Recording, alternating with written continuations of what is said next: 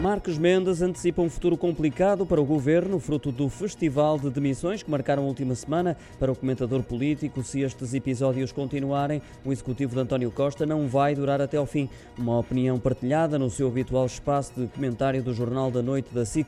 Luís Marcos Mendes fez um retrato da atual conjuntura, classificou-o de assustador, constituindo um perigo para a democracia porque transmite a ideia que a classe política se move por interesses e que os casos de corrupção são uma constante, o que acaba por ser um importante trunfo para o Chega de André Ventura. Marcos Mendes disse ainda que há uma perda da autoridade de António Costa, num governo que aparenta estar em decomposição.